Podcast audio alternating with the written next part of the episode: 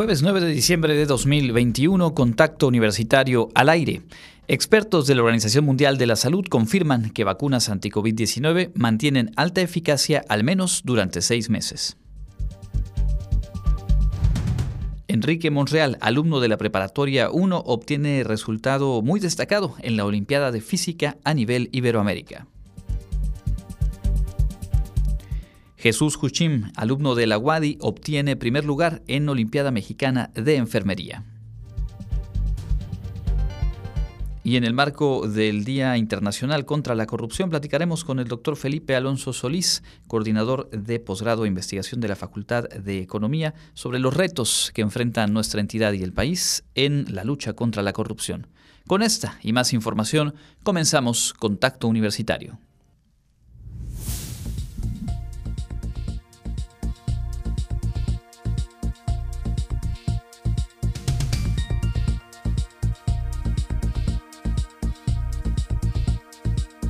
Contacto Universitario. Nuestro punto de encuentro con la información.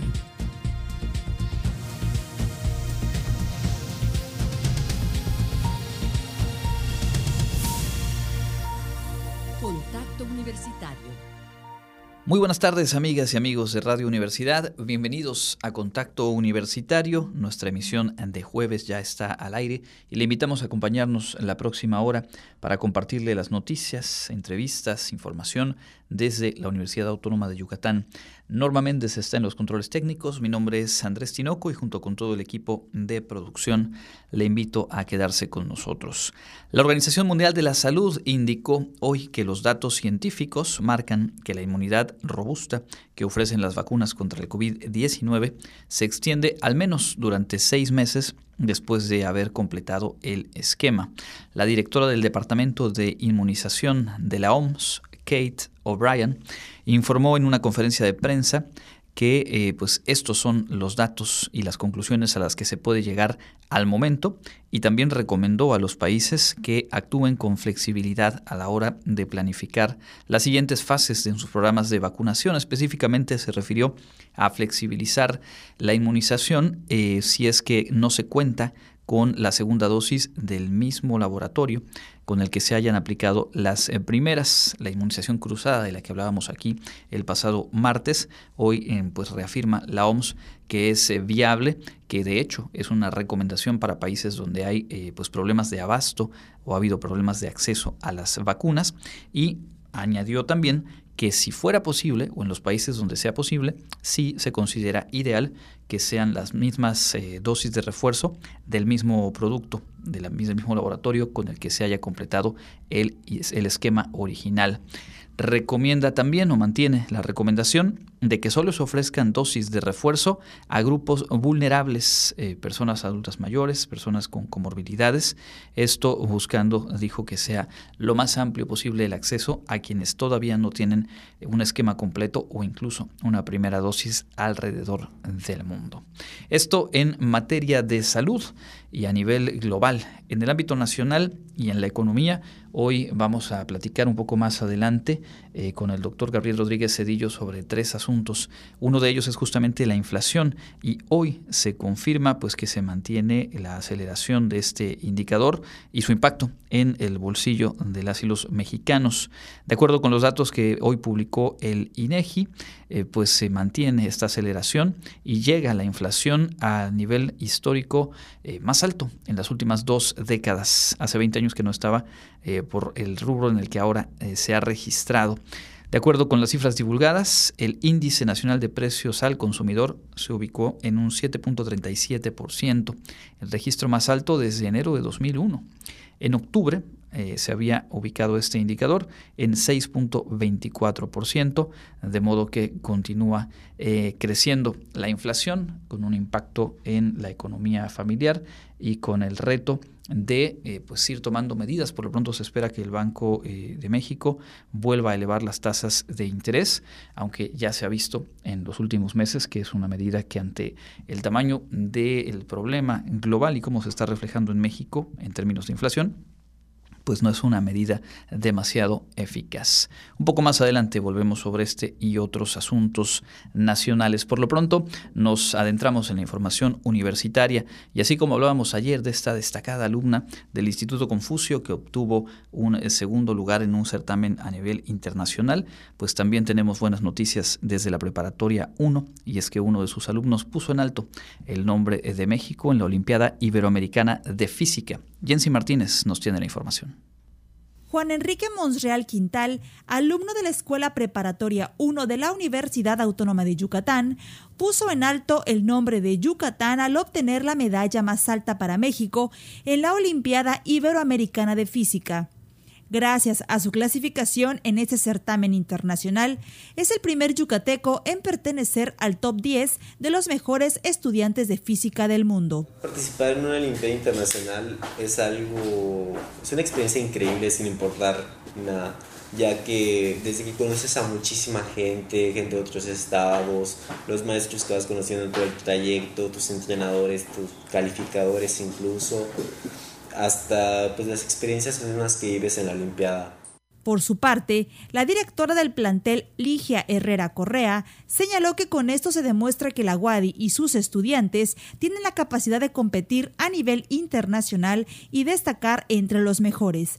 Desde hace más de 20 años, la Preparatoria 1 ha participado y destacado en diferentes Olimpiadas nacionales y ahora ya internacionales, lo que da como resultado las buenas prácticas que se tienen en las aulas, así como el talento local en la asignatura y la capacidad de los profesores para transmitir conocimiento.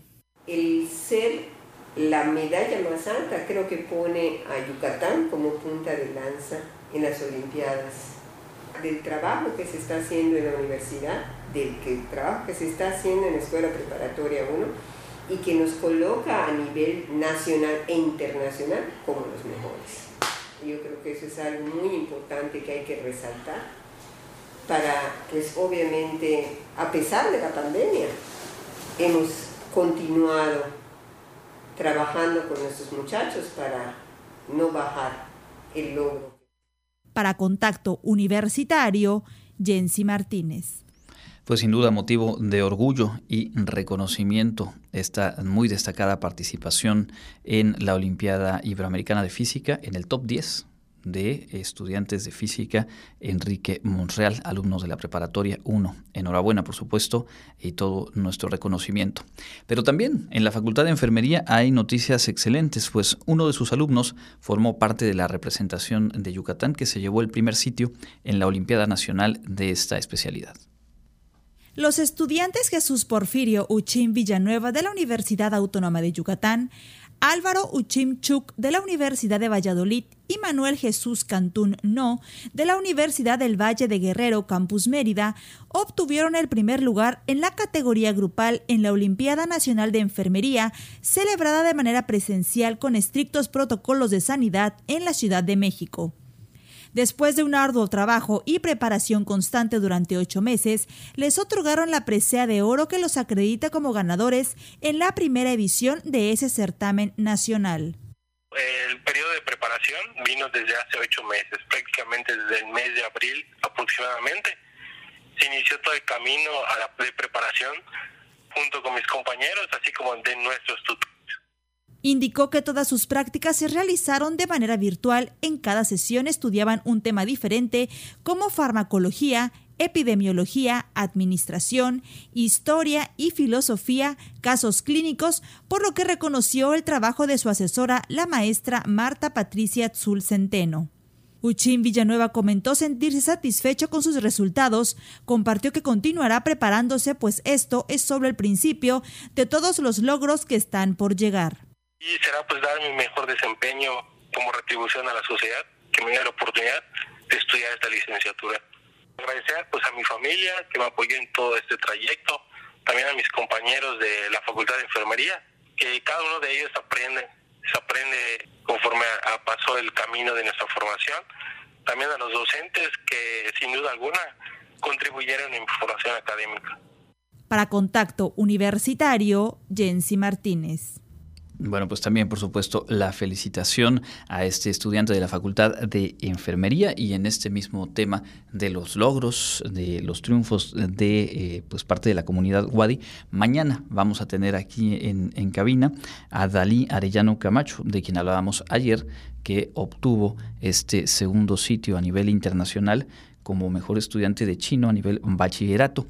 Es alumna del Instituto Confucio y vamos a poder conocer pues directamente con ella su experiencia y sus expectativas, porque entre los reconocimientos o el premio al que se hizo acreedora, pues está la posibilidad de realizar un, año de estudios en una universidad justamente de China. En otros asuntos, eh, tres trabajadoras de nuestra universidad recibieron un merecido reconocimiento por su dedicación y compromiso con el trabajo de la UADI.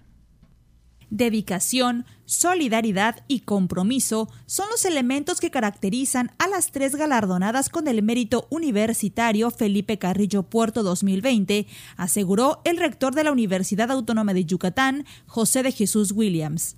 Durante la ceremonia realizada en el patio central del Centro Cultural Universitario, recordó que destacó su responsabilidad de servicio con los estudiantes, compañeros y sociedad en general. Marta, Julia. Primeramente, muchas felicidades por este reconocimiento. Son un ejemplo. Y son un ejemplo para toda nuestra comunidad. En esta ocasión se entregó el reconocimiento al mérito universitario Felipe Carrillo Puerto 2020 a Susana Ceballos Vadillo en la categoría de administrativo, Marta Yam Sosa en la categoría de educación media superior y a Julia Candila Celis en la categoría de educación media superior. Las tres se dijeron agradecidas por haber sido consideradas por sus compañeros para recibir este premio pues significa que reconocen su trabajo, esfuerzo y dedicación que día con día ponen en sus labores. Creo que valoran ese esfuerzo y esa dedicación a la docencia y que lo hacemos con mucho cariño, con mucho amor por nuestros estudiantes.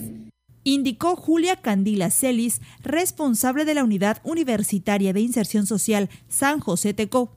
Por su parte, Marta Yam Sosa, coordinadora del área de sociales de la Preparatoria 2, dijo. Para mí es un honor recibirlo, pues recuerdo cuando iniciaba, nunca pensé en, tenerlo y para mí pues la verdad me siento muy contenta, honrada de, de recibirlo, siento que es una satisfacción muy, muy grande. En tanto, Susana Ceballos Vadillo, jefa del Departamento de Control Escolar de la Facultad de Ingeniería Química, indicó. Y me siento muy contenta y muy feliz. Agradezco a las personas que se tomaron el tiempo para postularme para este premio. Agradezco a mis amigos que siempre me han apoyado y sobre todo a mi familia y a mi esposo. Con información de Karen Clementes, Radio Universidad. Son las 14 horas con 13 eh, minutos. Eh, también queremos informarle que eh, la universidad abrió la segunda convocatoria pública para designar a una persona consejera para integrarse al Consejo Ciudadano de Radio Universidad. Entre los requisitos eh, para postularse está tener nacionalidad mexicana, ser residente del estado de Yucatán, contar con experiencia en materia de medios de comunicación, preferentemente en radio, no laborar o haber laborado en la Universidad Autónoma de Yucatán los dos años previos, ser mayor de edad, no desempeñar empleo, cargo o comisión en los poderes federal, estatal o municipal, ni tampoco en organismos constitucionales autónomos no ser eh, dirigente, empleado o comisionado de cualquier naturaleza en algún partido político, ni candidata independiente o ministra de algún culto religioso, entre algunos otros de los requisitos. Las funciones de quienes eh, se integran a este Consejo Ciudadano pues están, por ejemplo, proponer criterios para asegurar la independencia y una política editorial imparcial y objetiva en, Radio Universidad, elaborar proyectos que contribuyan a fortalecer los fines de la emisora y proponer reglas para la expresión de diversidades ideológicas, étnicas y culturales, entre otras de las tareas que eh, cumple el Consejo Ciudadano. Esta convocatoria está abierta del 8 al 13 de diciembre de este año y las solicitudes y documentación de las candidaturas deben entregarse en la Secretaría General de la Universidad Autónoma de Yucatán en un horario de 9 a 15 horas de lunes a viernes. Está disponible esta convocatoria en el Facebook de Radio Universidad. Todos los detalles se pueden consultar ahí y por supuesto también en la página institucional de la Universidad Autónoma de Yucatán.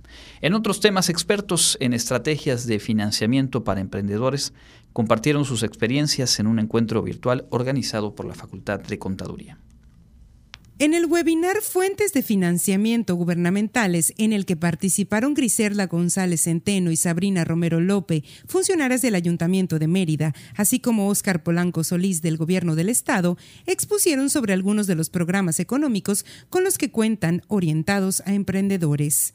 Organizado por el Centro de Emprendimiento Wadi Imagine, este webinar brindó herramientas para que los universitarios puedan acceder a financiamientos y mejorar o iniciar sus negocios. El subdirector de Desarrollo Económico del Ayuntamiento de Mérida, Miguel Antonio Morales Cervera, explicó en entrevista que existe el financiamiento Micromer, el cual apoya al microempresario a impulsar su negocio. El departamento Micromer otorga créditos para las micro, pequeñas y medianas empresas, ya sea persona física, persona moral o personas con el régimen simplificado, y otorga un crédito de hasta 100 mil pesos para remodelar, construir, adquisición de maquinaria, herramientas, insumos, transformación, comercialización o cualquier tipo de distribución o producto servicio para su negocio. El financiamiento consiste en una transferencia interbancaria a nombre y cuenta de la o el solicitante por la cantidad del crédito autorizado para que pueda realizar lo establecido en la solicitud del crédito. El monto al que se puede acceder es de hasta 100 mil pesos. En lo que respecta al crédito Microyuc Emprendedores, de acuerdo con la página web del Gobierno del Estado, tiene como propósito que la población emprendedora y empresarial se desenvuelva en un contexto favorable para el desarrollo de proyectos productivos con el enfoque de inclusión, mediante el otorgamiento de créditos de fácil acceso y el bajo costo. En él también se puede obtener hasta 100 mil pesos de crédito con una tasa de interés del 8% y con plazos de hasta 24 meses. Para Contacto Universitario, Clarisa Carrillo. Y antes de cerrar este bloque de información universitaria, tenemos una invitación desde la Facultad de Odontología y el Programa Institucional de Cultura para el Desarrollo. El Programa Institucional de Cultura para el Desarrollo de la Universidad Autónoma de Yucatán abrirá un espacio de diálogo en donde pretende visibilizar cómo es normalizada y naturalizada la violencia de género, social y personal en la vida diaria a través de la charla didáctica Género y Poder en Caperucita Roja. El responsable de Cultura Wadi, Raúl Lara Quevedo, informó que la charla es organizada en coordinación con la Facultad de Odontología y la Presidencia de la Sociedad de Alumnos y busca que los asistentes reflexionen sobre el material que se consume a través de la televisión, redes sociales, textos y canciones, el cual en ocasiones naturaliza y nos programa involuntariamente con ciertos comportamientos violentos. Muchas veces no nos percatamos ni analizamos lo que vemos en la televisión lo vemos como algo cotidiano, como algo normalizado, nos divertimos, pero no nos damos cuenta que estamos siendo programados e involuntariamente podríamos repetir ese comportamiento. Frender es un psicoanalista sociólogo que habla acerca del meso, el micro y el sistema Y esta conferencia tiene mucha, mucha carga teórica. Vemos sociología, vemos humanismo, vemos filosofía, vemos psicología y todo de la mano de nuestra personaje principal que es Caperucita Roja. Destacó que la idea es que el público haga conciencia que afuera sigue existiendo violencia de muchos tipos, de género, escolar, patrimonial y económica. Y seguirá existiendo hasta que no nos percatemos de los mensajes que damos por sentado desde los productos que consumimos. Por ello, género y poder en Caperucita Roja es una puerta que te invitamos a tocar, te invitamos a entrar para no volver a salir.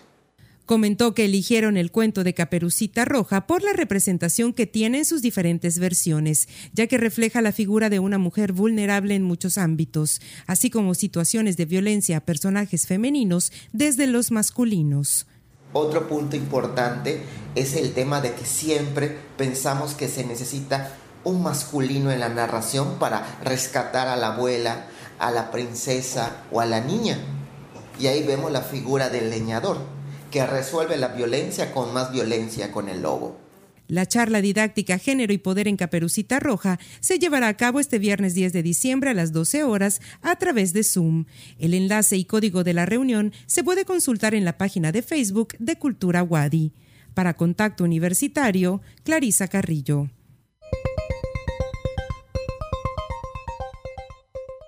Y en el ámbito local, en una jornada de cinco horas con modificaciones a los artículos transitorios, con doble pase de lista y en medio de posicionamientos de diputados del PAN, Morena, PRD, Movimiento Ciudadano, Nueva Alianza y el PRI, el Congreso del Estado aprobó por mayoría el paquete fiscal 2022 de Yucatán, conformado por cinco dictámenes. De acuerdo al Plan Estatal de Desarrollo 2018-2024, en donde establece entre sus compromisos de gobierno mejora al sistema de transporte público de pasajeros en Mérida, el gobierno local dio a conocer que se mantiene la tarifa de 7.50 pesos para adultos y 2.50 para adultos mayores y estudiantes, así como de forma gratuita para las personas con discapacidad. En los autobuses convencionales con aire acondicionado, las tarifas serán 7.50 pesos para el público en general y 0 pesos para personas con discapacidad. En los autobuses convencionales sin aire acondicionado, el cobro será de 7.50 pesos para adultos, 2.50 pesos para adultos mayores y estudiantes y gratuito para personas con discapacidad. El gobierno del estado inició ayer la construcción de un plan estratégico de desarrollo 2040 con participación de la sociedad para que Yucatán continúe la transformación que está en marcha y llegue a la modernidad con un mejor futuro y calidad de vida. La Agenda 2040 se construirá con la participación de los poderes legislativo y judicial, la academia, alcaldes de los 106 municipios, expertos y la sociedad civil busca incluir la opinión de todos los sectores para que juntos enfrenten los retos y hallen la solución de problemas, cambios y afectaciones inesperadas como el cambio climático y fenómenos naturales. Las autoridades de salud informaron este miércoles 8 de diciembre que se registraron 23 nuevos casos, además de dos lamentables fallecimientos en Yucatán por COVID-19. De los nuevos contagios de COVID en Yucatán, 20 son en Mérida, 2 en Canacín, 1 en Sitzantún.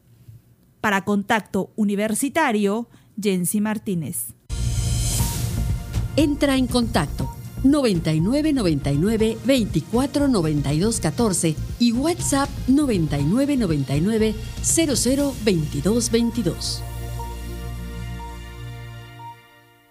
14 horas con 22 minutos, eh, nos asomamos a la información nacional y bueno, ya lo decíamos al inicio del programa, hoy eh, se conmemora el Día Internacional contra la Corrupción y en ese tenor diferentes datos los que se publican hoy en varias notas periodísticas.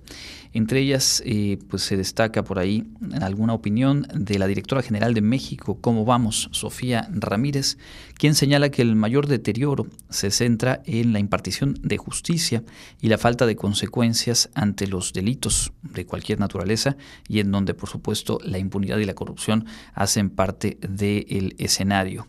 Se refirió al caso de Emilio Lozoya, exdirector de Pemex, como un ejemplo de cómo la prevención y el combate a la corrupción se quedan en el discurso. El INEGI informó que el 54.6 de las personas de 15 años en adelante reconoció a la corrupción como uno de los tres problemas más importantes que enfrentó el país en 2020 y bueno, eso porque los datos corresponden a ese año. Seguramente esto se valida también respecto al 2021. Las estadísticas arrojan que de 2013 a 2019 la incidencia de actos de corrupción entre las personas pasó del 12.1 al 15.7%. Em, también llama la atención entre los datos que hay una mayor percepción de lo que se registra en casos concretos. Por ejemplo, el 62% de la población mayor de edad creía o había escuchado que existía corrupción en los trámites públicos que realizó durante 2019. Sin embargo, la proporción de personas que resultaron víctimas o que señalaron haber eh, sido víctimas de un caso de corrupción en esos eh, trámites públicos fue del 15.7%. Es eh, pues una diferencia sustantiva, cuatro veces más la percepción de lo que se llega a registrar, no en denuncias, donde sabemos que hay un subregistro muy, muy marcado, sino en respuestas a esta encuesta del propio INEGI. Como quiera que sea, sabemos de sobra que es un tema al que hace falta poner mucha atención desde eh, todo el espacio público y eh, por ello un poco más adelante, como les decía, eh, vamos a platicar sobre este tema con el doctor Felipe Alonso, académico de la Facultad de Economía.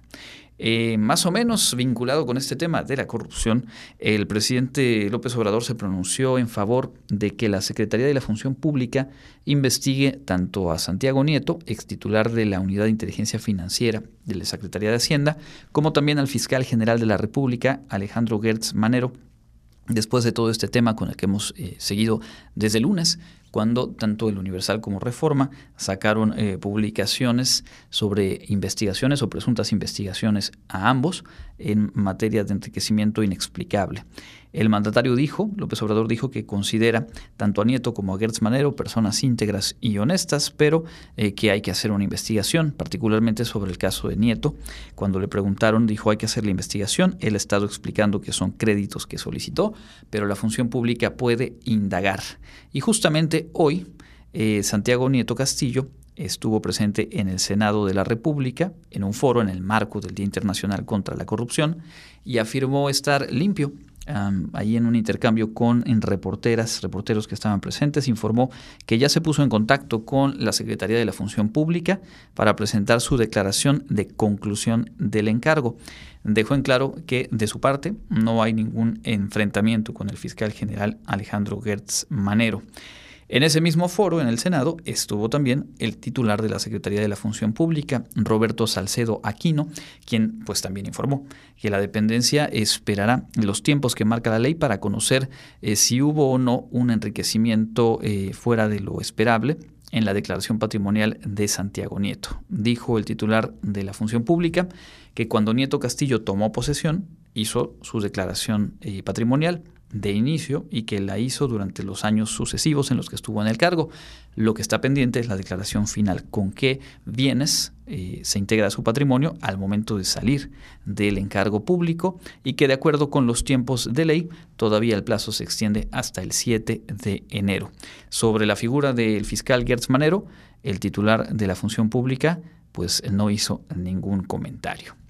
En otros asuntos, el Pleno de la Sala Superior del Tribunal Electoral del Poder Judicial de la Federación confirmó ayer la pérdida de registro de los partidos Fuerza por México, Encuentro Solidario y redes sociales progresistas, al no haber alcanzado el 3% de la votación en las pasadas elecciones federales.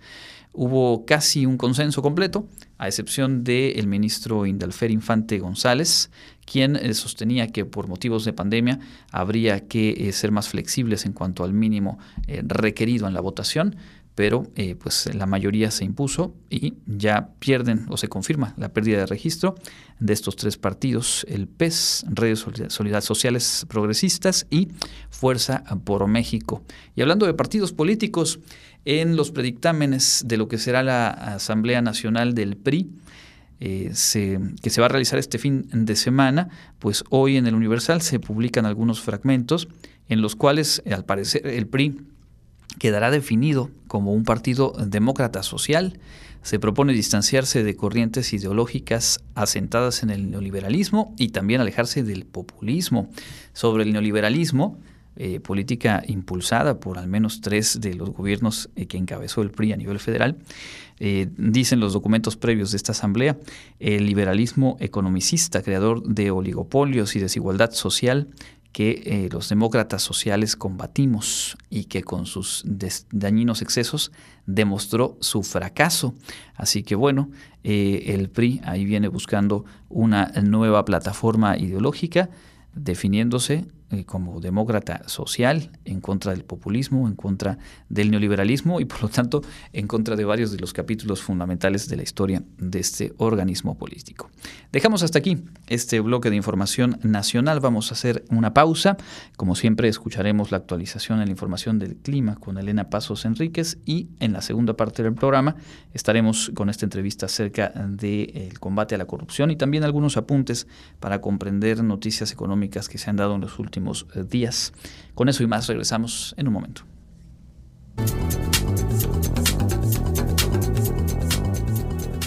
Con información del Comité Institucional para la Atención de los Fenómenos Meteorológicos Extremos de la UADI, Hoy jueves 9 de diciembre tenemos clima caluroso, el cielo estará despejado y medio nublado con posibilidad de lluvia en la zona sureste. La máxima temperatura se espera que sea de 35 grados Celsius y la temperatura mínima estará entre los 17 y 25 grados en el amanecer de mañana viernes.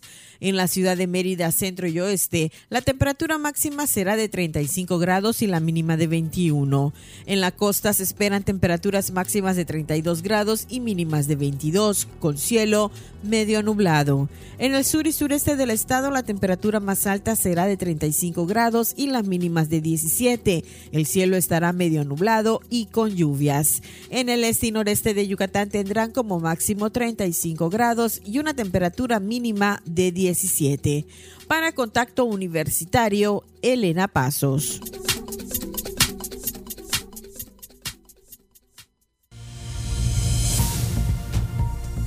Contacto Universitario, nuestro servicio informativo en radio.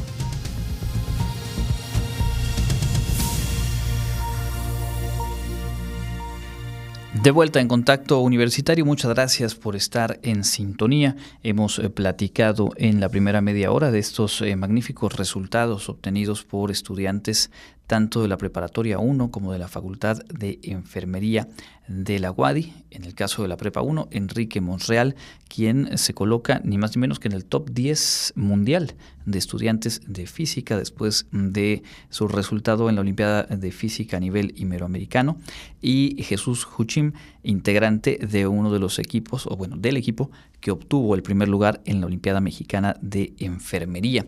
Sin duda motivos de orgullo para la universidad. También decíamos que la Organización Mundial de la Salud dio a conocer que de acuerdo con los datos disponibles y que ya se han analizado, las vacunas contra el COVID-19 con las que se cuenta en la actualidad tienen una efectividad sostenida al menos durante seis meses después de que se completan los esquemas.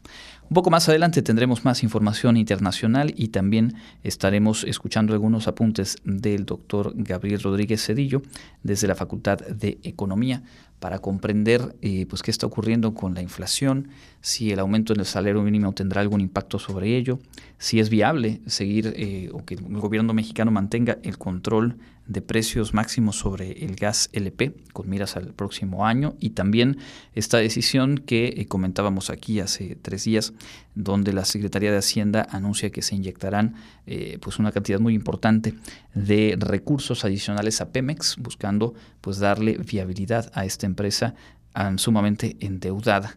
Así que eso un poco más adelante lo platicamos con el académico eh, Rodríguez Cedillo y por lo pronto avanzamos a nuestra sección de entrevista.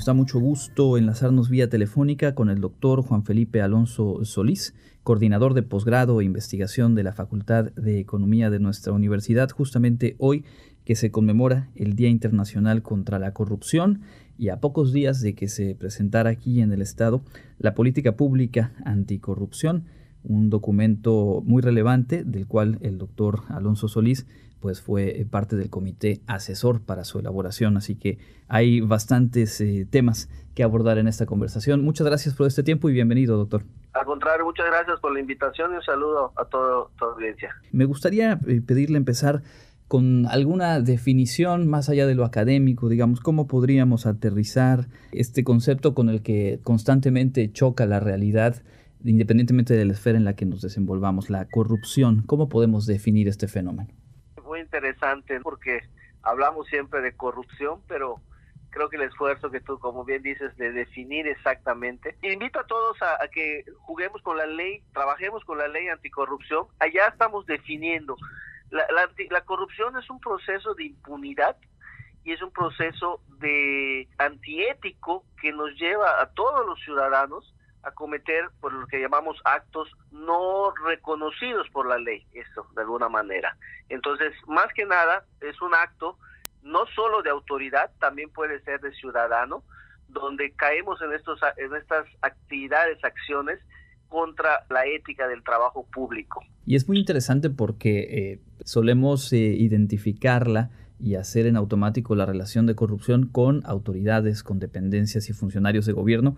Y al final es un fenómeno que es mucho más que eso, como ya nos decía. Y un poco el, lema que propone eh, las Naciones Unidas este año también hace énfasis en ello. Tu derecho, tu desafío. Dile no a la corrupción. Creo que ahí hay una parte de, acciones y decisiones individuales que se encadenan y que forman parte de, todo ese, ese fenómeno, ¿no?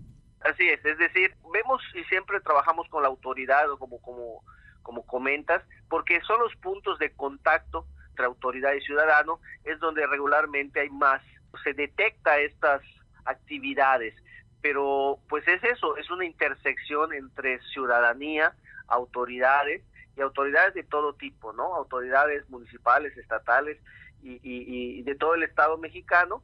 Y entonces la lucha anticorrupción, la lucha contra la corrupción, verdaderamente debe ser una política pública, debe ser una lucha de la ciudadanía como un derecho, ¿sí? Y entre ellos debe estar parte las autoridades. Las, autoridades están inmersas en ello. Así es, es un fenómeno cultural, político, económico muy amplio. ¿Cuáles son algunos de los impactos eh, de la corrupción en la vida cotidiana? Finalmente, eh, también creo que nos ayuda a aterrizar y a empezar a hacernos cargo seguramente de modificaciones eh, desde lo individual que pudieran dar y como resultado transformar poco a poco esta realidad? ¿Cómo impacta en la vida cotidiana? Mira, eh, los impactos son muchos. Hoy todavía yo invitaría a, la ciudadanía que está y le interesa este tema. Eh, hoy publicó el INEGI una, una resultados acerca de los datos y lo que nos cuesta la corrupción, ¿no?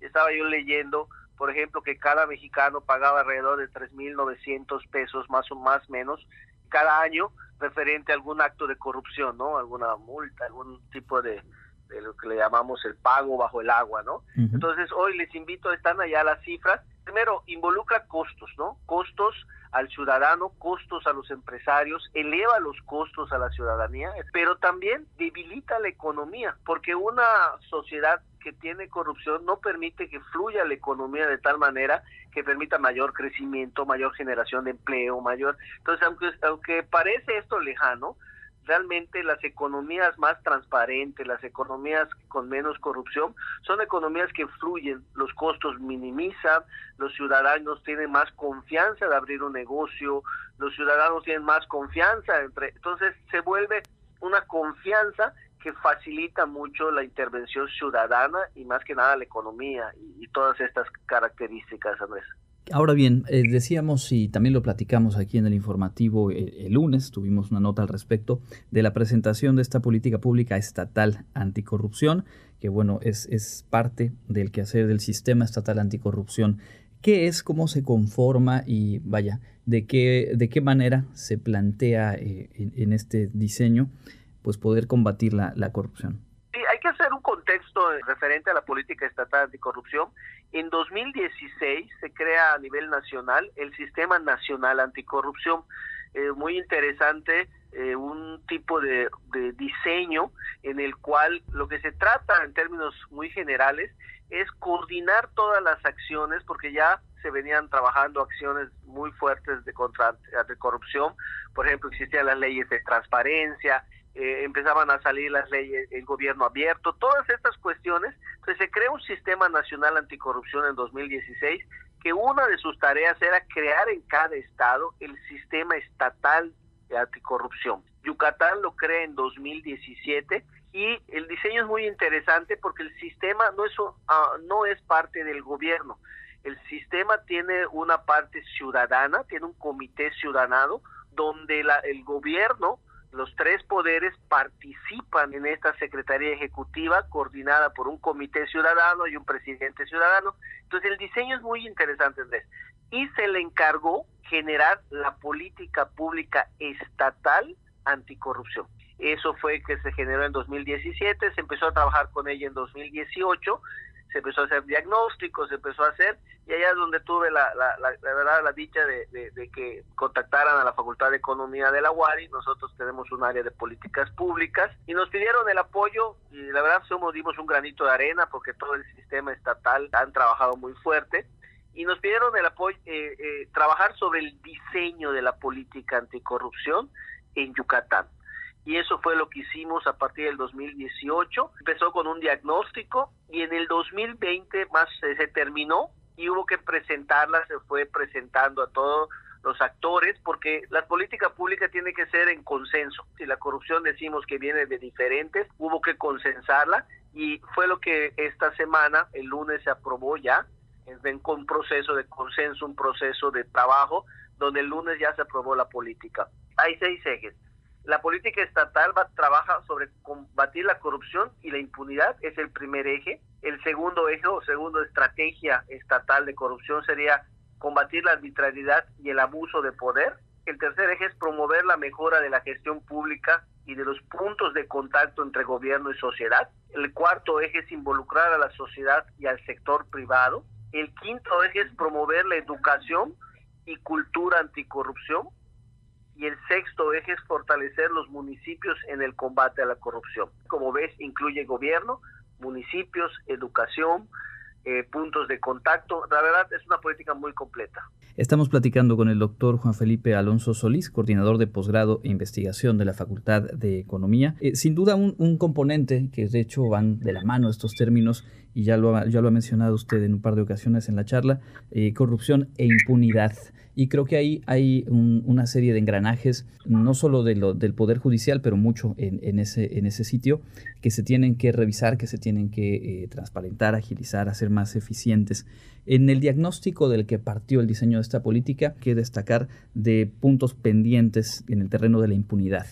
El gran reto de la autoridad es poder bajar los niveles de impunidad que hay entre las acciones de corrupción. El reto que se descubrió, porque hay muchas denuncias que no llegan a, a, ejercer algún proceso, pero también la gente no denuncia. Entonces, otro de los retos que está en la política es abrir mecanismos de denuncia donde la ciudadanía tenga la confianza de poder denunciar y no tener algún temor en esta denuncia. Entonces, es un, un, un gran eh, reto no solo bajar la impunidad de lo que se declara, sino también darle la confianza a la ciudadanía de poder tener espacios para poder eh, denunciar y saber que esto va a llegar a buen puerto. ¿De qué forma se, se puede llevar esto a, la práctica? Porque los índices a nivel nacional, a nivel estatal, pues son muy altos en cuanto al, al número de, de, casos que no se resuelven o que se atoran en, en los procedimientos, etcétera. ¿Qué tipo de acciones se, se, contemplan o quizá la política pública como tal no llega a, a ese detalle?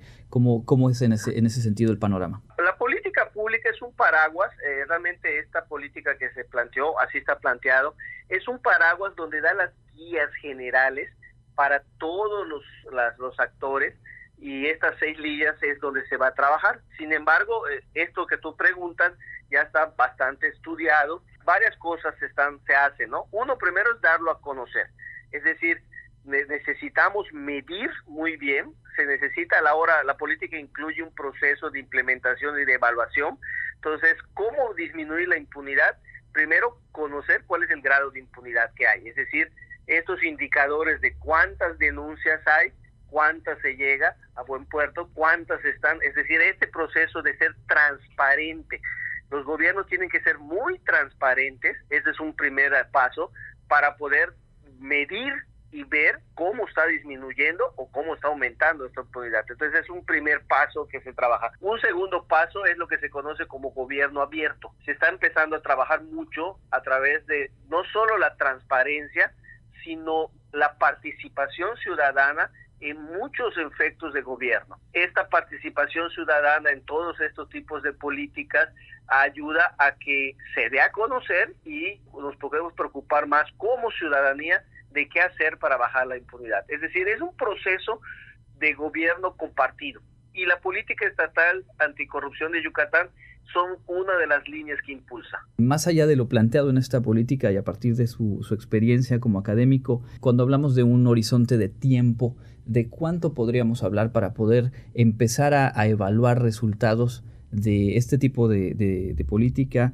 porque ahora creo que podemos eh, asimilar que hay términos que se han incorporado a la discusión pública y seguramente hace 10, 15, 20 años no estaban ahí, como la transparencia, pero los resultados concretos, digamos, en este cambio cultural, pues también llevan un tiempo. ¿Cuál pudiera ser un, un horizonte temporal razonable? Sí, como bien dices, hemos estado haciendo esfuerzos y una de las cosas que hace la política es coordinar estos esfuerzos. Se han hecho esfuerzos de transparencia, se han hecho más atribuciones a, la auditoría superior. Bueno, eh, esta política en sí eh, tiene una característica.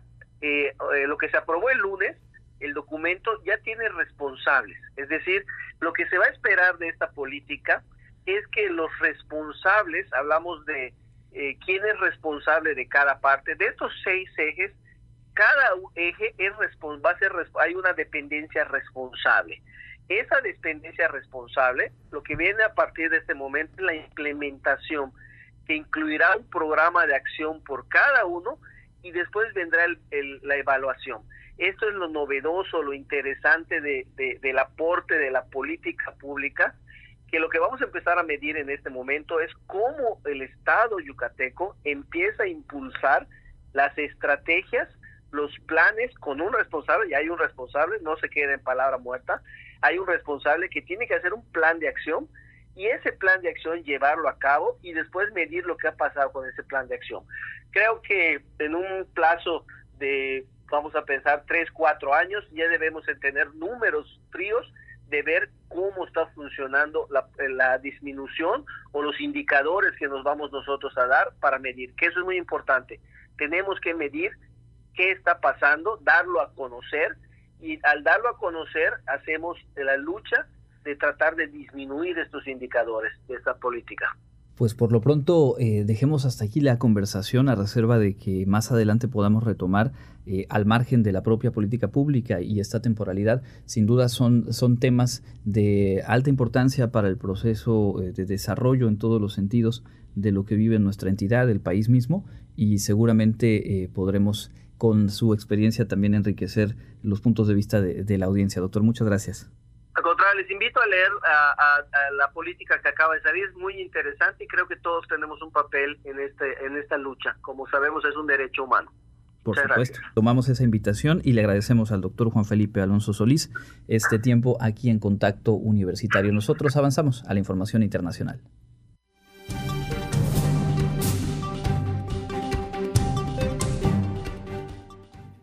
En información internacional, el Ministerio de Trabajo de Italia y agentes sociales acordaron regular el trabajo a distancia en el sector privado ante el COVID-19, estableciendo puntos como el derecho a la desconexión, por lo que se permite que la jornada laboral se pueda desarrollar en franjas horarias con un periodo en que no se esté conectado, un hecho que se extiende para vacaciones o casos de enfermedades. Según sitios como F, la medida se llama trabajo inteligente y tiene similares aspectos con el home office, aunque esta intenta orientarse con puntos que permitan favorecer el equilibrio entre el ámbito personal y laboral, así como la responsabilidad individual con la ejecución de objetivos evaluados, lo que favorece un ahorro de los costos y aporta de forma positiva en la productividad.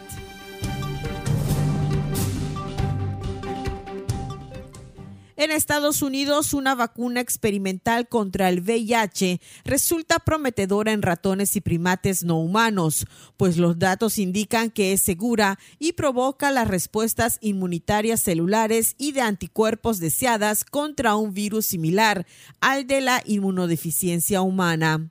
El estudio que publica hoy Nature Medicine ha sido desarrollado por el Instituto Nacional de Alergias y Enfermedades Infecciosas, que forma parte de los Institutos Nacionales de Salud de Estados Unidos.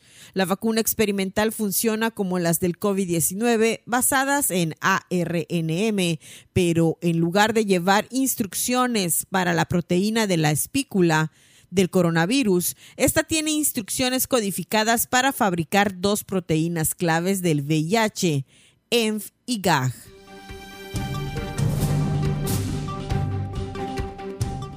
La Organización Internacional para las Migraciones y la Agencia de la ONU para los Refugiados solicitaron hoy la suma de 1.790 millones de dólares para enfrentar la creciente ola de migrantes venezolanos en Latinoamérica. El pedido de ayuda internacional busca apoyar las crecientes necesidades de las personas refugiadas y migrantes de Venezuela y sus comunidades de acogida en 17 países de América Latina y el Caribe, según un comunicado conjunto difundido por ambas agencias de las Naciones Unidas. La migración venezolana es el éxodo humano más grande de la historia de América Latina y lleva prácticamente cinco años de haberse agravado, dijo Eduardo Stein, representante especial de ACNUR y OIM para los refugiados inmigrantes de Venezuela. Para Contacto Universitario, Elena Pasos.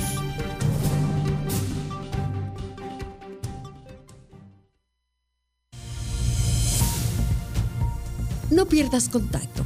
Te esperamos de lunes a viernes a las 6.30 y 14 horas.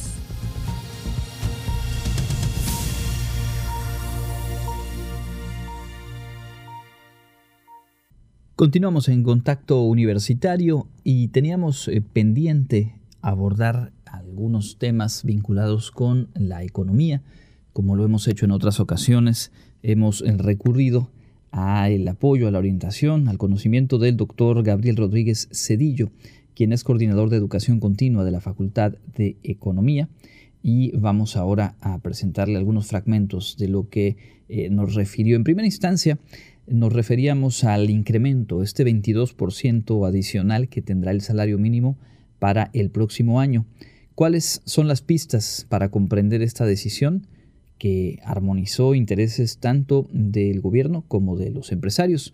Y también saber si tendrá impacto en la inflación que ya de por sí, como decíamos hoy al arranque del programa, pues es muy elevada. Escuchemos lo que nos comentó el doctor Gabriel Rodríguez Cedillo que no es mi tema, es la parte pues política. Me imagino que habrá habido una buena negociación por parte del gobierno y los empresarios para que ellos acepten este alza, ¿no? Y la parte económica, que es la que me corresponde, yo te puedo decir que los empresarios realmente entienden el mercado, muchos entienden el mercado y saben que un poder adquisitivo, o mejor dicho, un ingreso bajo de los trabajadores representa menor consumo, no genera un proceso de dinamismo en la economía que ellos les permita pues seguir teniendo ganancias.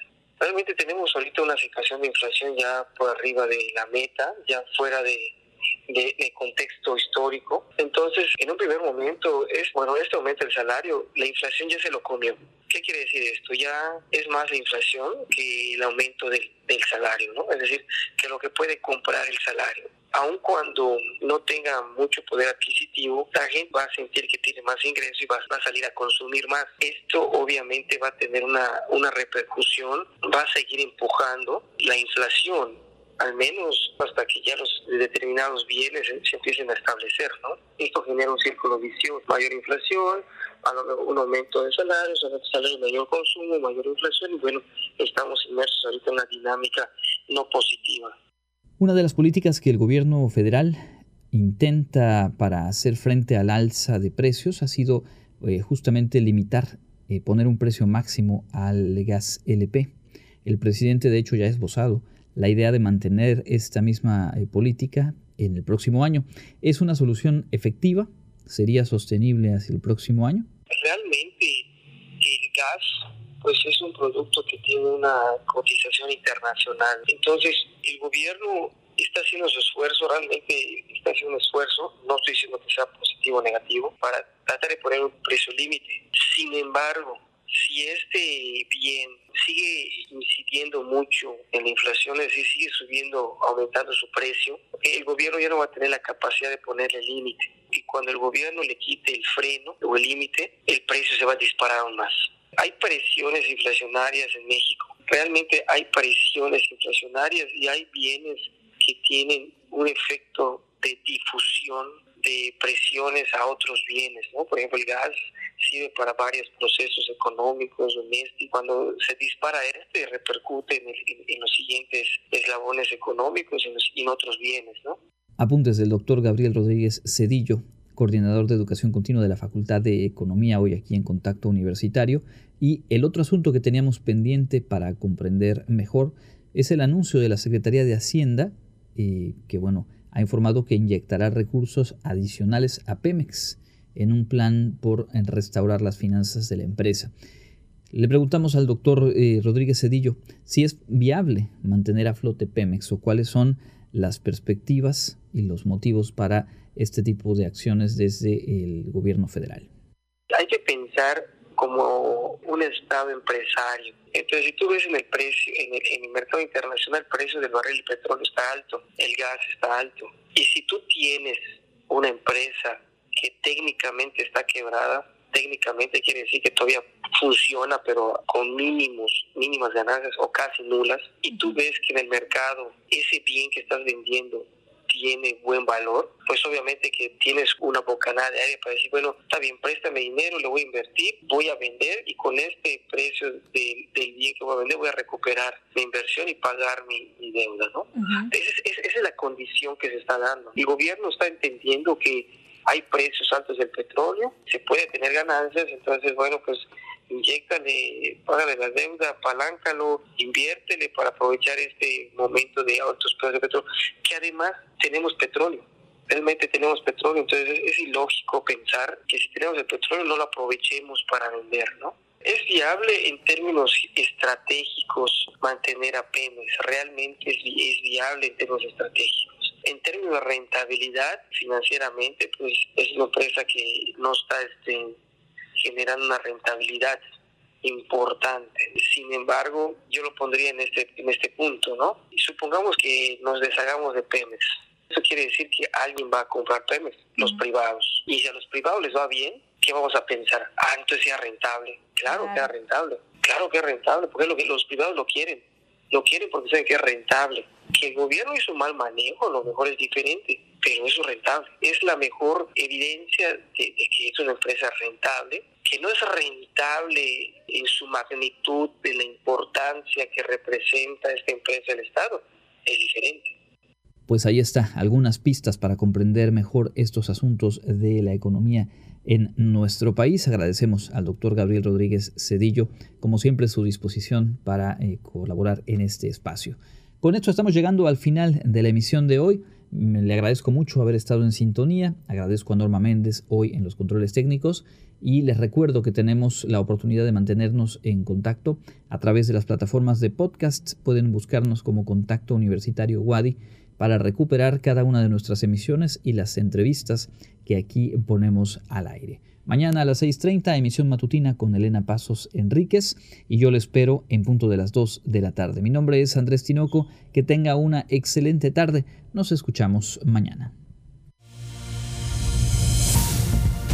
Contacto Universitario, nuestro punto de encuentro con la información. Una producción de la Coordinación de Comunicación Institucional de la Universidad Autónoma de Yucatán.